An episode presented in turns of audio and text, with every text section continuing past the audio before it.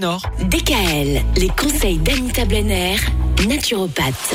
Cette semaine, Anita, nous nous intéressons à ce qui est malheureusement encore et toujours d'actualité depuis très longtemps. Certains diront trop longtemps maintenant, mais c'est comme ça, on n'a pas le choix. On va parler de Covid. Il y a un protocole qu'on peut mettre en place, un protocole qui est en, en lien avec la naturopathie. Oui, mais surtout quand il est déclaré, quand la maladie est là. Alors euh, aujourd'hui, on va parler de la fièvre. Quand elle est là, qu'est-ce qu'il faut faire? Dans un premier temps, je dirais qu'il faut laisser la fièvre agir dans la limite du supportable. Parce que c'est le seul moyen qu'a trouvé l'organisme pour éradiquer le virus. Alors, il faut quand même savoir que notre corps est doté d'une intelligence incroyable et son seul but est de nous faire recouvrer une santé, ce qui correspond à notre état naturel. Or, quand on prend du paracétamol, ben, on lui coupe un peu l'herbe sous le pied et on l'empêche de faire son travail de chauffe pour éradiquer le virus. Alors, le paracétamol est à utiliser en cas de fièvre trop élevée. Il faut au moins avoir 38,5 minimum, ou alors en cas de maux de tête trop intenses. Oui, parce que j'allais dire, moi, c'est quoi une fièvre trop élevée euh, C'est pas à partir de 39 au final. Oui, si on peut supporter et rester à ce moment-là sans paracétamol, mais c'est vraiment au cas par cas. Chaque individu va réagir différemment à la douleur. Ou alors, quand les maux de tête sont vraiment trop intenses, là, on prend du paracétamol.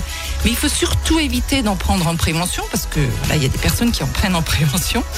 Hein, le paracétamol est hépatotoxique, donc si on a dû en prendre sur du long terme, on va penser à détoxifier le foie par la suite. D'accord?